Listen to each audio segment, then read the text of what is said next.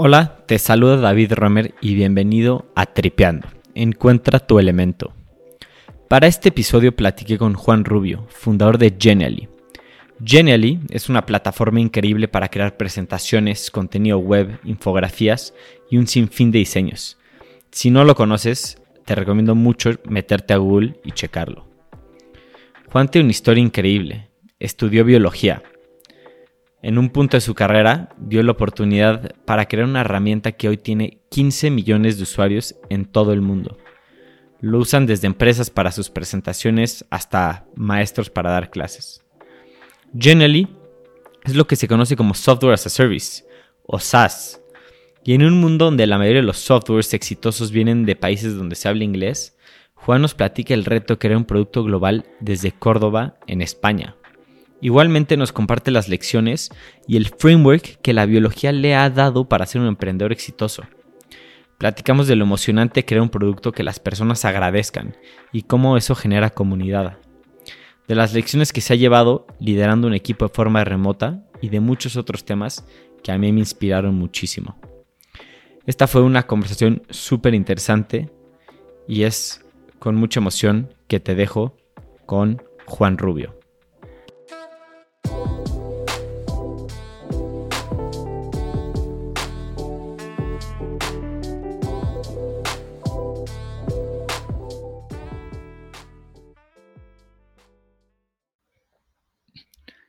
Hola Juan, ¿cómo estás? Qué gusto tenerte en Tripeando. Mil gracias David, nada, muy bien y encantado de estar aquí contigo, con vosotros. Sé que eres de una ciudad pequeña que se llama Córdoba, en España, y quería que, que pues nos platicaras cómo es la vida ahí y qué es lo que hacías cuando eras pequeño en Córdoba. Pues bueno, Córdoba eso es, una ciudad medianita dentro de las ciudades de Córdoba, de España, en donde, bueno, pues es una ciudad andaluza, en donde la vida, bueno, pues siempre ha sido muy normal en cuanto a tranquilidad, eh, mucho ambiente en las calles, también un poco lo que tiene en general Andalucía de muy buen tiempo y una vida siempre de cara a, la calle y, bueno, eso siempre te marca tanto la cultura, el carácter y, demás, ¿no? Una vida siempre muy, muy social, ¿no? Mucho más que, bueno, pues que ahora, por ejemplo, aquí en Nueva York, donde ves como eh, una cultura bastante diferente en ese sentido. Sí. Y tú estudiaste la carrera de biología. Desde chico sabías que eso era lo que te interesaba o fue algo que fuiste adquiriendo con el tiempo? Pues si te digo la verdad, eh, no lo tenía tan claro porque a mí siempre me ha pasado es que lo que me ha gustado es, bueno, pues descubrir cosas y en general eh, siempre he tenido mucho interés por aprender. Entonces es verdad que, bueno, eso me llevaba a que algunas veces quería, me gustaba la historia y quería estudiar historia. Otras veces, bueno, siempre es verdad que tenía mucha relación con la naturaleza y por eso acabé también en el tema de biología. Me gustaba todo el tema de la investigación, pero también me planteaba ser ingeniero. Es decir, que, bueno, si te digo la verdad, em, siempre tenía un poco claro que, que no tenía por qué marcar tanto la, carrera que estudié con lo que haga luego posteriormente en la vida y yo creo que, además eso en mi caso es un ejemplo, ¿no? Que al final, bueno, pues una cosa es lo que estudias y otra cosa es a, lo que dedica tu vida profesional. Sí que es verdad que siempre te marca, ¿no? Yo creo que te da un poco, como dicen, ¿no? una especie de framework mental, ¿no? De, de, cómo interpretar el mundo en base a lo que, a lo que a veces estudias, ¿no? Y, pero bueno, pues dentro de que te da una manera de ver el mundo, creo que eso, que somos mucho más allá de lo que, de lo que estudiamos. Y ya, ya nos meteremos a la parte de Genially y, que ahora eres un emprendedor, pero ¿qué parte de el framework de biología crees que te ha servido? Pues, mm, a ver, yo creo que mucho. Es decir, por un lado, yo estaba especializado en, temas, por ejemplo, de, análisis ecosistémico, es decir, de, más la parte de ecosistema y, demás. Entonces, bueno, eso siempre te, da un poco una visión de que tienes que ver todo como un conjunto de relaciones y no tener una, visión demasiado, eh, digamos, corta ni en el tiempo ni en, el espacio. Entonces, bueno, pues intentar tener una, una visión amplia de las cosas en donde todo está íntimamente relacionado y al final yo creo que, que eso es el mundo en general y el mundo empresarial en particular, en donde hay muchos agentes de interés, todo interconectado y hay que entender las relaciones, el comportamiento, el análisis del comportamiento. Yo también estudiaba eso, cuál es el comportamiento de las poblaciones humanas, el comportamiento animal, y no dejamos de ser eso, es decir, la base de, de eso te lo encuentras igualmente en, en, los negocios. Y incluso una cosa que me, ha, que me ha marcado mucho es que a mí siempre me ha interesado mucho el tema de, de la neurociencia, de cómo funciona nuestro cerebro, todo lo que es relacionado con comportamiento animal y demás. Y, y al final, bueno, ya un poco enlazándolo con Genially, Genially tiene muchos fundamentos acerca de neurociencia, de cómo realmente le gusta a nuestro cerebro consumir los contenidos, eh, cómo hacer eh, el proceso de comunicación más eficiente pensando en nuestra naturaleza humana que no deja de ser de cazadores, eh, recolectores, que implica, bueno, pues que al final necesita, tenemos desarrollado todo lo que es la parte visual del cerebro y que además pues ese ámbito también de exploración está íntimamente relacionado con nuestra propia naturaleza humana. Entonces, bueno, pues todo ese tipo de cosas lo he ido arrastrando y luego otro punto que también siempre mm, creo que arrastro es un poco el tema de, de los datos, ¿no? La investigación. Eh, creo que en empresas como la nuestra, donde tienen muchos millones de usuarios, eh, la gestión de la información es a través de los datos, ¿no? Y eso es, bueno, pues una cosa que, que también ya de base lo tenía en mi, en mi formación, ¿no? La importancia del análisis de los datos, de la experimentación para poder eh, tomar decisiones. Y se me hace muy interesante que increíble que has podido aplicar lo que aprendiste en tu carrera de biología ahora como emprendedor, pero nunca en el proceso de convertirte en emprendedor y dedicarte más a los negocios, ¿te sentiste fuera de lugar? Donde personas te dijeran, ¿qué hace un biólogo tratando de hacer un software? Eh, no, sin duda, sin duda es verdad que, mm, pero como todo en la vida, no puedes utilizarlo a favor, porque también tiene ese efecto sorpresa y entonces, bueno, en un mundo como vivimos ahora en donde siempre eh, bueno, pues hay tanta competencia eh, para llamar la atención, sea de lo que sea, ¿no? De cara al consumidor, de cara a inversores o lo que sea, pues al final siempre lo he utilizado un poco como, como punto de enganche. Es decir, de hecho muchas veces cuando hago la intro empiezo por ahí, eh, contándoles que soy que soy biólogo y que seguramente eso les sorprenda, incluso les dejo un poco con la intriga de decir, oye, pero luego más adelante te cuento dónde está esa relación entre la biología y Genially, le explico un poco eso ya, el, cómo surge y, ya encuentra la conexión y, al final me, sirve para montar mi propio storytelling personal y, de empresa. Así que, bueno, al final te diría que ha sido casi más una ventaja que, que una desventaja, pero yo sí que es verdad que cuento como anécdota que yo en los cinco años que estudié la carrera, yo nunca escuché la palabra empresa.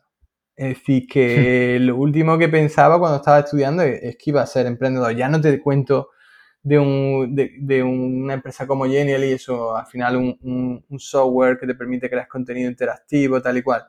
Ya simplemente emprender no estaba dentro de mi, de mi idea, ni, ni de la mía, ni nadie de la que estaba eh, en mi entorno. Así que es curioso. O sea, cuando estudiabas ¿Cómo te visualizabas en el futuro? ¿Qué trabajos te atraían? Bueno, al final es verdad que la biología normalmente, por lo menos en España, siempre ha estado eh, orientada a dos carreras, a dos salidas profesionales, ¿no? Al mundo de, la investigación eh, y, el mundo de la educación, básicamente. Bueno, también un poco de gestión si quieres ser funcionario, pero, pero bueno, al fin y al cabo, en última instancia, todo muy vinculado con funcionario público. Por eso te decía que que no tanto, bueno, en el mundo empresarial, no es la salida más común en España, en otros países a lo mejor sí un poco más, pero sobre todo, sin duda, no, no era con la idea de, emprender. Eso sin, sin, duda, ahí tienes poca capacitación en ese sentido.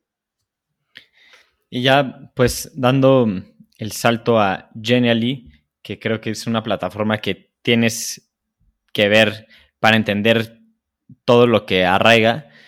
¿Nos puedes platicar qué es? No, sin duda, como tú dices, es una herramienta que, hay que verla en acción para poder entenderla al 100%. De hecho, nosotros normalmente cuando hacemos justamente, bueno, pues exposiciones y le contamos a la gente, pues obviamente tenemos la suerte de que utilizamos la propia herramienta para explicarlo, porque, por ejemplo, uno de los formatos que se pueden crear son presentaciones. Entonces, automáticamente, pues cuando tú le enseñas a alguien, oye, que es genial y estás utilizando tu propia herramienta y ya igual poco lo que contábamos antes, ¿no? Tiene ese efecto novedad de decir, oye, me están presentando eh, la empresa, pero con la propia herramienta, ¿no? Entonces tiene ese, ese toque chulo. Pero bueno, eh, respondiendo más específicamente a tu pregunta, al final Genially es, una, herramienta que te permite crear contenido interactivo, ¿vale? Y la novedad es que, mm, bueno, que esa interactividad se la dotamos a mm, formatos muy tradicionales, ¿no? Como puedan ser, pues, las presentaciones, las infografías, los pósters. Eh, y entonces, bueno, pues, de alguna manera es como una combinación entre herramientas de productividad tipo PowerPoint o Adobe, ¿vale? Más de diseño, con herramientas de creación de web, ¿vale? Más tipo Wix y, demás. Entonces, es como si estuviéramos creando un, un contenido mixto entre, por ejemplo, una presentación y una página web. Y, y entonces tienes el poder de una, o digamos, el formato de una presentación, pero con el poder que te, da el mundo web de, oye, que las cosas sean online, que sean interactivas, que quiere decir, oye, que puedas explorar, que vayas clicando y te aparezca nueva información, la animación web que también es muy potente. Entonces, bueno, pues en eso en, grandes rasgos podríamos describir Genially. Cuéntame cómo nació Genially, cómo nació la idea. Pues la idea nació como yo creo que casi todas las buenas ideas, que es de la necesidad. Es decir, al final, mm, bueno, nosotros, yo particularmente me dedicaba, junto con otros compañeros, creamos una empresa que se llamaba Ecoavantis, que es una agencia de comunicación especializada en justamente mi, nuestro background, que era el de, oye, pues más temas ambientales. Entonces lo que hacíamos era ayudar a corporaciones públicas y privadas a comunicar temas vinculados con cambio climático, sostenibilidad corporativa, energía renovable, todo temas difíciles de hacer atractivos a la gente de a pie, ¿no? Entonces decíamos, oye, es que utilizamos las mejores técnicas posibles o si no, nunca vamos a tener éxito en nuestra campaña de comunicación. Y justamente, bueno, pues intentando encontrar esas técnicas, pues decía, oye, pues vamos a ver cómo a nuestro cerebro le gusta consumir la información, ¿no? Y eso nos llevó a, descubrir que, oye, que la comunicación visual y la comunicación interactiva era un poco la clave para crear esa, ese engagement, ¿no? Ser capaces de enganchar a esa, esa audiencia con, los contenidos. Y, entonces, bueno, pues nos convertimos expertos en desarrollo de contenido interactivo, pero con una limitación, que nosotros lo hacíamos siempre a medida. Es decir, necesitábamos nuestro equipo de diseño y de programadores para hacer contenido a medida, lo que hacía que, esas campañas fuesen súper caras, esos contenidos. Es decir, tradicionalmente el contenido interactivo ha sido contenido premium, que además por eso solo trabajábamos con grandes corporaciones. Entonces eh, nos encontramos que, oye, que a, base de escuchar mucho el, oye, esto no lo podemos aplicar a determinados tipos de proyectos porque es demasiado caro, o incluso que nuestros clientes nos dijeran, oye, yo quiero poder modificar esos contenidos que creáis tan espectaculares, pero por mí, por mí mismo, yo quiero modificar un dato, quiero añadir otra nueva imagen y nuestra respuesta era siempre la misma. dice, oye, o sabes programar o no puedes modificarlo, el contenido lo tienes, nosotros te lo entregamos. Y entonces, bueno, pues a base, ya te digo, de mucho escuchar, oye, me gustaría hacer eso, dijimos, oye, y si creamos una herramienta que permita hacer eh, a todo el mundo eso, el acceso a, la creación de contenido interactivo. Y bueno, eso es, eso es al fin y al cabo. Pues una herramienta que sin tipo, sin ningún conocimiento de diseño y programación, puedes crear contenidos súper espectaculares. Qué, qué interesante esta parte de que en Ecoavanti hayan tomado la decisión de dedicarle tantos recursos a la forma de entregar los datos. O sea, ¿cómo decidieron asignar como ese tiempo y ese esfuerzo a, oye, necesitamos que lo que le entregamos a los clientes sea distinto a lo que hace cualquier otra empresa, que sea un PowerPoint o, no sé, un Excel, algo así? Hoy día, si quieres ser efectivo, tienes que ser diferente. Es decir, tienes que, hacer algo diferente. Entonces, si quieres llamar la atención, porque vivimos en un mundo en donde hay, mucha eh, saturación de contenido. Entonces, bueno, era un poco, como te decía, necesidad. Es decir, oye, quiero tener éxito y para tener éxito tienes que llamar la atención y, eso, bueno, pues al final ese contenido más visual, más interactivo, en donde la gente de alguna manera tiene una experiencia, porque nosotros al fin y al cabo lo que venimos a decir en Genially es que lo que hacemos es hacer de la comunicación una experiencia, que se acabó eso de, que la comunicación solo sea trasladar información, sino que la gente no solo necesita que le des información, va buscando una experiencia y eso es lo que engancha. Hmm. Entonces, bueno, pues eso, eso nos hace basarnos en ese proceso exploratorio, en el storytelling eh, visual, es decir, todos esos fundamentos al fin y al cabo son el de intentar crear una experiencia, no solo trasladar información. Y cuéntame cómo fue la decisión de dejar Ecoavanti y decir nos vamos a dedicar a esto.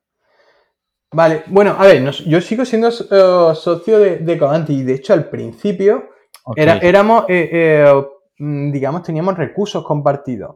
Es decir, yo estaba parte del tiempo en Ecovanti, parte del tiempo en Genially. Incluso otro de los co-founders, eh, el CTO, él empezó los primeros... Él se vino a Córdoba desde Madrid, que estaba en una gran empresa en Madrid, y se vino a, comenzar Genially, pero lo primero por lo que pasó fueron por proyectos de Covantis porque tenía él que entender qué tipo de contenido al final querían los clientes y cómo se desarrollaba una medida antes de crear una herramienta que no que permitiese crear ese tipo de contenido. Entonces, el, punto de decisión fue, fue un poco ese. El, por un lado, ves que había un, problema, una barrera en el mercado, ver por otro lado que al, al, ser también especialistas de eso, sabíamos lo que había a nivel de herramientas a nivel mundial que no existían y, que bueno, que había esa oportunidad de mercado. Y al principio fue una transición bastante natural, ¿no? Oye, pues dedica la mitad de tu tiempo, pero es verdad que en el momento que, que ya decides crear Genially, ya sabíamos que en algún momento iba a requerir no el 100% de tu tiempo, sino el 200% de, de tu tiempo y de, y de tu energía y ese punto llegó sobre todo cuando ya eh, metimos inversores profesionales, que sí que es verdad que, bueno, pues que ahí ya sí te dicen, oye, invertimos en vosotros, creemos en el proyecto y demás, pero necesitáis que, necesitamos que sea, que dediquéis el 100% de vuestra energía y vuestro tiempo al proyecto de Genial y, y, un poco así fue, ¿no? Un poco a, a los meses de lanzar la beta privada, pues ya decidimos, bueno, que íbamos a buscar inversores privados y demás para, ya que teníamos esa beta privada, pues darle mucha difusión y tal, y entonces ahí ya sí que decidimos poner todo, digamos, el esfuerzo en, en Genially y parte del equipo de Cavanti, como te digo, siguió y, sigue funcionando y, funcionando muy bien y demás.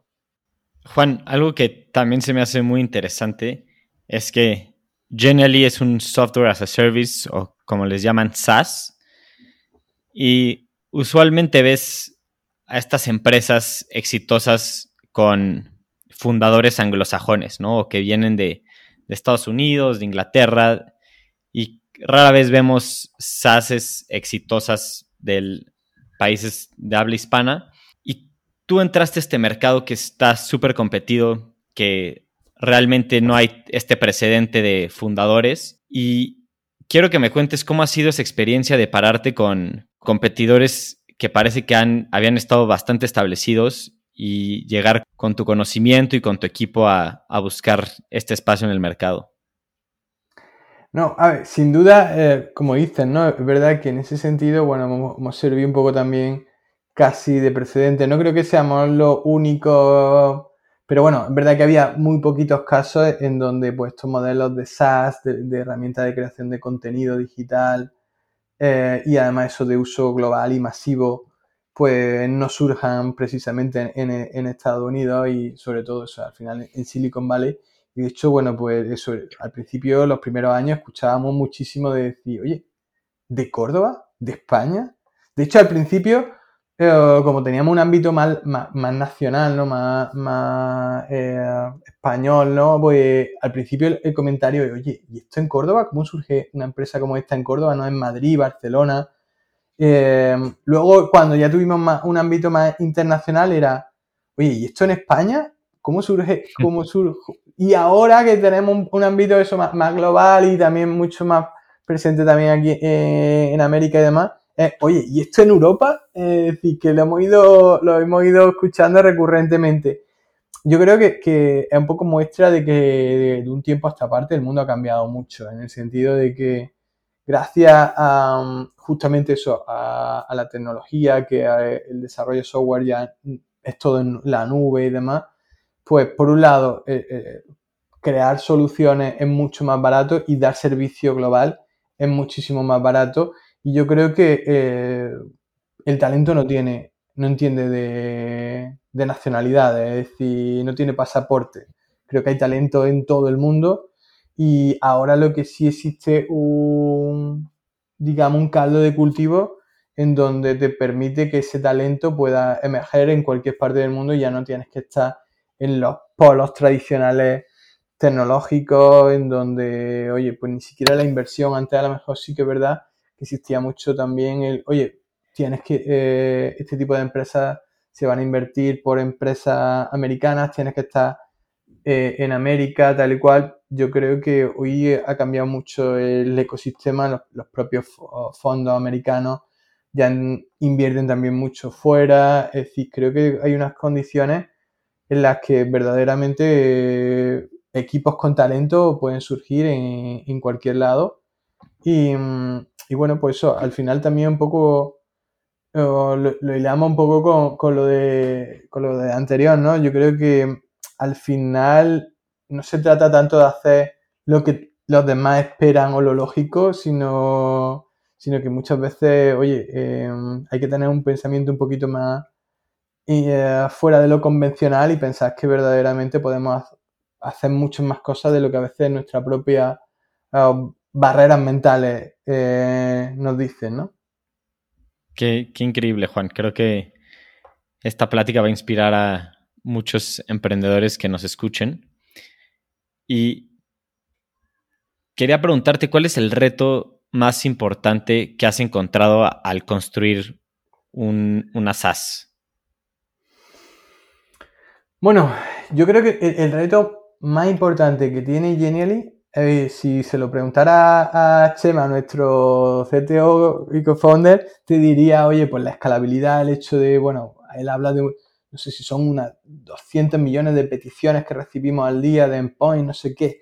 Es decir, que a nivel tecnológico es un reto importante, ¿no? El dar servicio global y cuando estamos hablando de, muchos millones de, usuarios y además un tipo de, herramientas de uso intensivo. Pero yo creo que, el, reto, reto, reto grande de Genially es justamente la versatilidad que tiene. Es decir, eh, nosotros tenemos desde gran corporación con grandes nombres de, grandes corporaciones mundiales utilizando la herramienta, pero a su vez tenemos eh, freelance, estudiantes, eh, profesores utilizando la herramienta.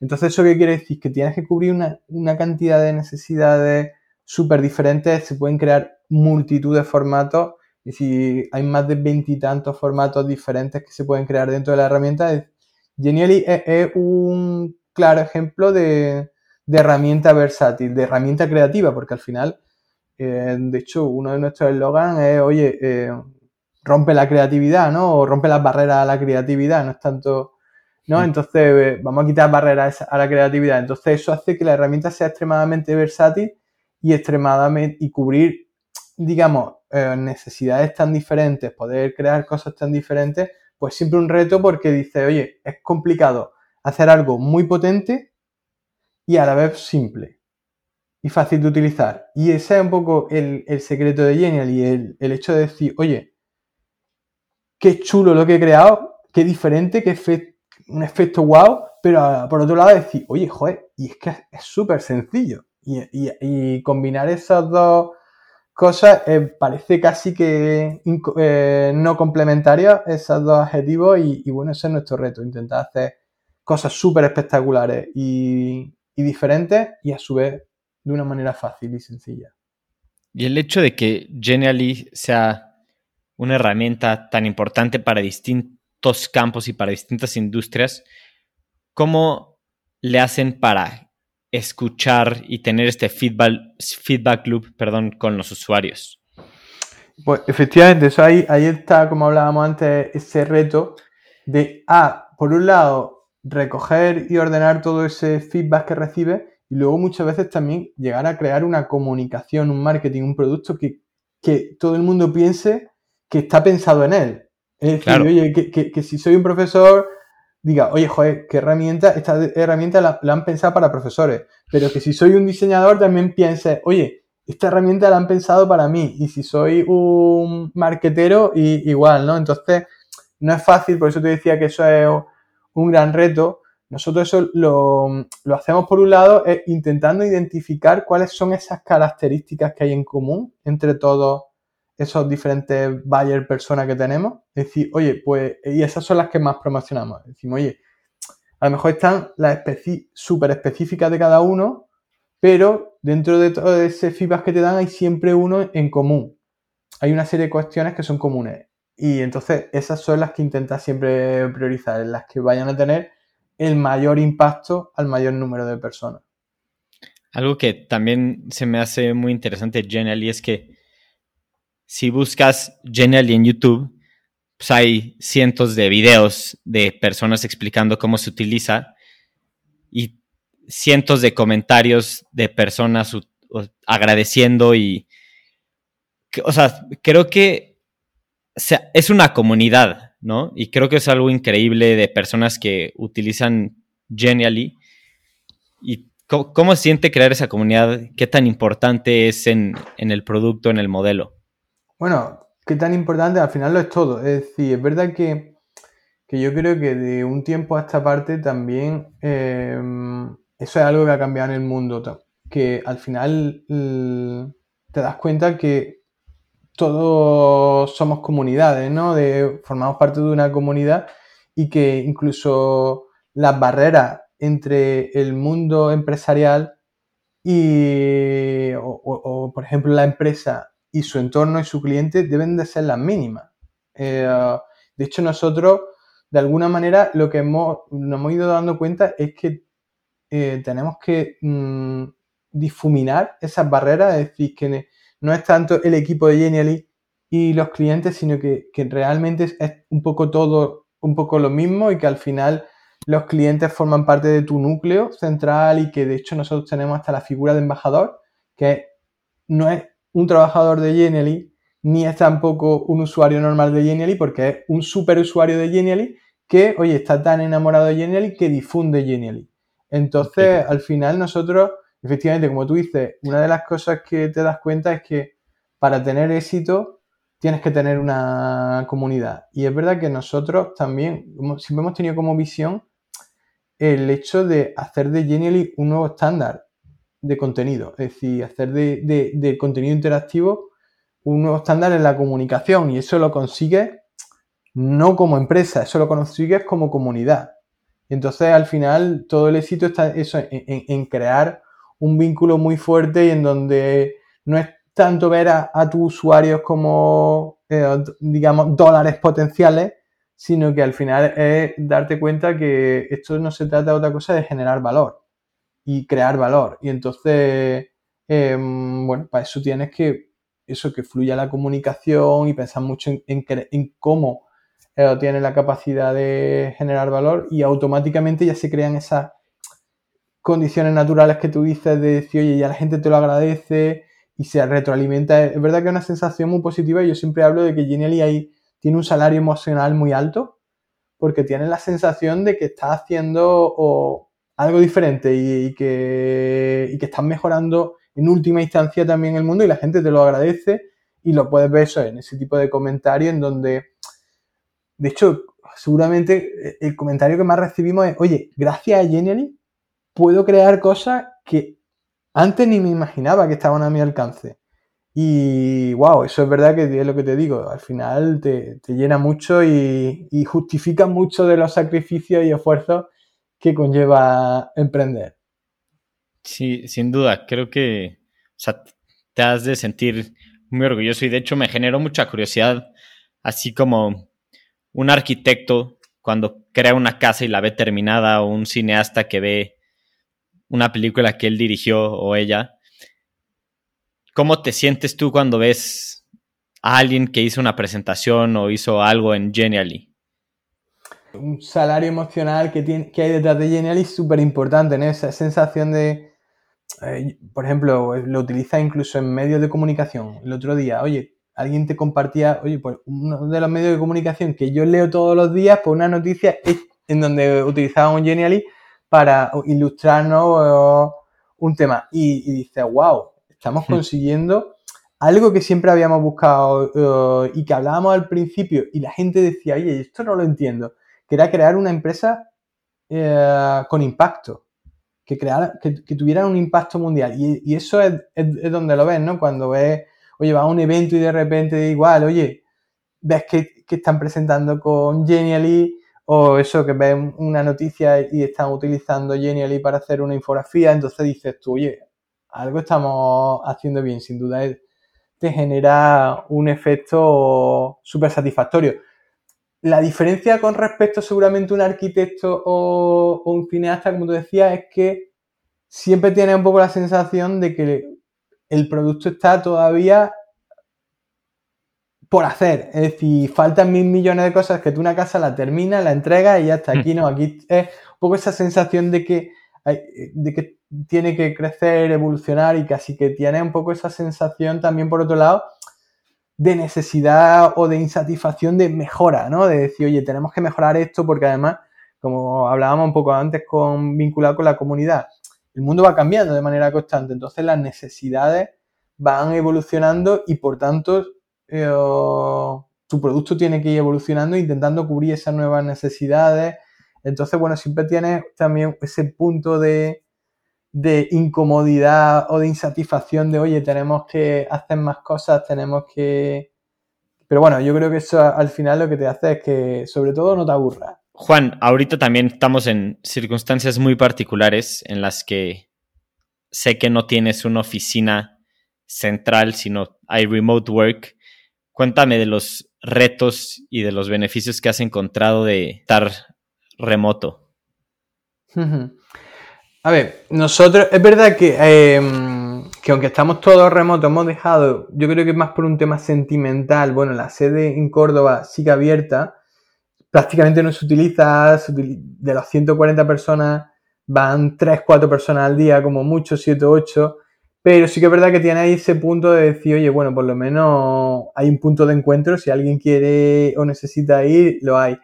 A día de hoy, por ejemplo, a nivel organizacional, pues te das cuenta que, con independencia de que estemos todos en remoto, tienes que crear, eh, tienes que cuidar mucho la cultura y, crear puntos de conexión para que, oye, que al final no nos convirtamos simplemente en personas trabajando en la misma empresa, sino que se, crea esa sensación de, pertenencia y de compañerismo.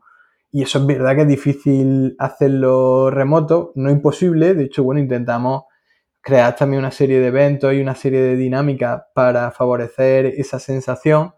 Y luego, por otro lado, también nos hemos dado cuenta la importancia de que ahora, pues, que ya nos podemos ver un poco más, ya estamos dentro de una normalidad, es favorecer que por lo menos trimestralmente los equipos se vayan reuniendo de manera presencial y, anualmente sí que tenemos intención de tener un, evento en donde todos los departamentos y áreas nos, veamos y sean pues eso, el, gran evento para nosotros de, de Genially y de equipo. Y, otra cosa también que, que, queremos ahora implementar es que en todos los sitios donde tenemos pues al menos 3, 4 personas, que son muchas ciudades eh, de España eh, principalmente, que sí que tengamos una especie de coworking en donde favorecer igual que la gente de, aunque esté, pertenezcan a departamentos, equipos diferentes, pues que coincidan al menos un, uno o dos días cada, semana, cada mes para, eso, para crear ese punto de conexión que, que es súper importante porque al final eso, no dejamos de ser eh, no queremos perder esa sensación de, equipo. ¿Y cuál crees que durante tu camino como emprendedor, cuál crees que ha sido la lección más importante que te has llevado en el sentido de manejar equipos, de manejar personas? Buah, esa es, un reto, es una pregunta complicada. Eh, al final, la lección más importante es que, oye, pues eso, que la fuerza te la da el equipo. Esa es que, esto es un deporte de equipo. De hecho, yo suelo poner muchas metáforas deportivas, especialmente futbolísticas, porque creo que se entiende muy bien eh, eh, justamente esa filosofía de decir, oye, esto es muy importante. no hay ninguna empresa en donde se pueda sustentar en el talento de una, dos, tres o pocas personas. Es decir, el talento es, una cuestión de equipo y, eso, y, al final los retos, un reto como el nuestro que es hacer de Genially una empresa global icónica, solo se consigue con un equipo talentoso detrás y un equipo súper eh, implicado en donde de alguna manera tengan muchos intraemprendedores y que todos se eh, sientan un poco identificados con, con ese eh, visión en común. Y, creo que esa es un poco la lección que más grande que, que puedes aprender en una, empresa, que al final esto es un deporte de equipo y tienes que buscar eh, esas dinámicas de equipo porque si no, nunca vas a llegar al, éxito. Si lograras transmitirle un mensaje a jóvenes que están buscando emprender, o no necesariamente jóvenes, cualquier persona que se quiera reinventar y esté buscando armar algo suyo, ¿qué te gustaría transmitirles? Pues quizá eh, justamente un poco la filosofía de Genially que se representa en uno de nuestros eslogan de, oye, no hay que ser un genio para hacer cosas geniales y que no es otra cosa que decir, oye, joder, si lo importante en la vida es intentarlo y ponerle ganas. Es decir, no te creas que tienes que tener un talento único, ni, muchísimo menos tampoco es unas condiciones económicas. Es decir, no te puedes imaginar eso, las condiciones económicas con las que nosotros hemos lanzado Genially en los comienzos. Igual, es decir, yo creo que, es una cuestión de, querer y, y, no tener miedo a intentarlo y no, sobre todo no tener miedo a equivocarse porque lo que también está claro es que emprender es una trayectoria de continua equivocación. Y el éxito no deja de ser que al final te salga un balance positivo entre lo que te equivoca y lo que acierta. Pero que, te vas a equivocar muchísimo, eso tienes que asumirlo y que eso forma parte de esta aventura, de este proyecto y que, y que bueno, que al final le tienes que dar la importancia a la equivocación que tiene, que es, oye, simplemente eso es lo que te permite aprender y, formar un poco parte de, este, de este camino y, punto, ¿no? Eh, equivocarte y luego volver a intentarlo y hacerlo un poco mejor que antes. Qué gran lección. Juan, ya para la etapa final, ¿hay algún libro, podcast, blog o algo por el estilo que te gustaría recomendar a la audiencia? Bueno, a mí eh, hay varios blogs que me gustan mucho y varios libros. Yo en general le recomendaría en general a la gente no tanto uno específico, sino un concepto que creo que va a marcar mucho eh, el mundo empresarial, que es el concepto de product-led growth. Eh, y hay muchos, sí que hay bastantes libros al, respecto y bastantes blogs al respecto en los últimos años, porque se está convirtiendo en una tendencia de hacia dónde parece que va a ir el, mundo de la empresa y en general los modelos de consumo, que al final no deja de ser el hecho de un poco se basa, de hecho, Genial en ello, eh, en cómo a través del producto, de, tener el producto lo más potente posible y demás, puedes crecer. Y sobre todo, eh, cuando quieres eso, cuando lo que quieres es tener una empresa con mucho impacto, escalable, global, pues al final son los modelos que te lo, que te lo permiten, ¿no? y creo que que en economías como, pues como la española o, Latinoamérica, yo creo que esos son los modelos que realmente pueden funcionar porque igualmente, oye, pues no se necesitan tanta inversión como en otros modelos, en donde, oye, que está muy, mucho más basado en, en unas cantidades enormes de marketing y demás, que al final es caro y necesita inversión. Aquí al final, en un modelo de product-led growth, en donde crecer a través del producto, de tener el producto mejor posible y que al final, en última esencia, es, oye, cuanto más valor entrega a través de tu producto, mejor va a crecer. Yo creo que, eso sí que está mucho más basado en, el talento, más que en, qué presupuesto tiene. Y, como decíamos antes, ¿no? el talento no está eh, no tiene ningún tipo de, barrera geográfica, no, entiende de frontera. Entonces yo creo que es un modelo de negocio súper eh, interesante a, seguir y a investigar de, oye, ¿cómo puedo, con independencia de lo que quiero hacer, cómo puedo seguir un poco este modelo de, de crecimiento a través del producto? Muy interesante, como que usualmente existe esta visión de que si no tienes muy buen funding, que si no tienes esta experiencia es muy complicado armarla en grande, ¿no? Y creo que es un, muy interesante esto, esto que mencionas. Eh, sí, porque además está muy basado eso en, marketing de, basado en el boca a boca de la viralidad, de cómo fomentar esa viralidad, cómo fomentar esas comunidades. Y justamente eso lo que te hace es que las grandes inversiones que normalmente se tienen que hacer en marketing, más que casi hoy día, más que en tecnología, pues, pues no las haces, porque lo que está centrado es, oye, si genero valor, la gente va, se va a preocupar en darle difusión. Y si luego además a través del producto genero una serie de dinámicas que se fomenta la viralidad, pues, oye, voy a conseguir también esa difusión que, oye, sin tener que pagar grandes cantidades de, en marketing. Creo, creo que es un, muy interesante y sin duda es una forma de cambiar el paradigma que muchas veces vemos de Silicon Valley, de money first y, marketing sin tener realmente un producto. Entonces creo que esto sirve mucho para los que nos escuchan. Y pues Juan, no sé si quieres agregar igual tus redes o, bueno, las redes de Generally las vamos a poner en la descripción del episodio, pero ¿dónde te podemos seguir o buscar? Bueno, yo no soy precisamente la persona más activa del mundo eh, en redes sociales. Sí que es verdad que tengo perfil en, Twitter que es Juan Genially. Eh, pero es cierto que, si, bueno, no a encontrar prácticamente mucho más allá de, de retweet y, demás.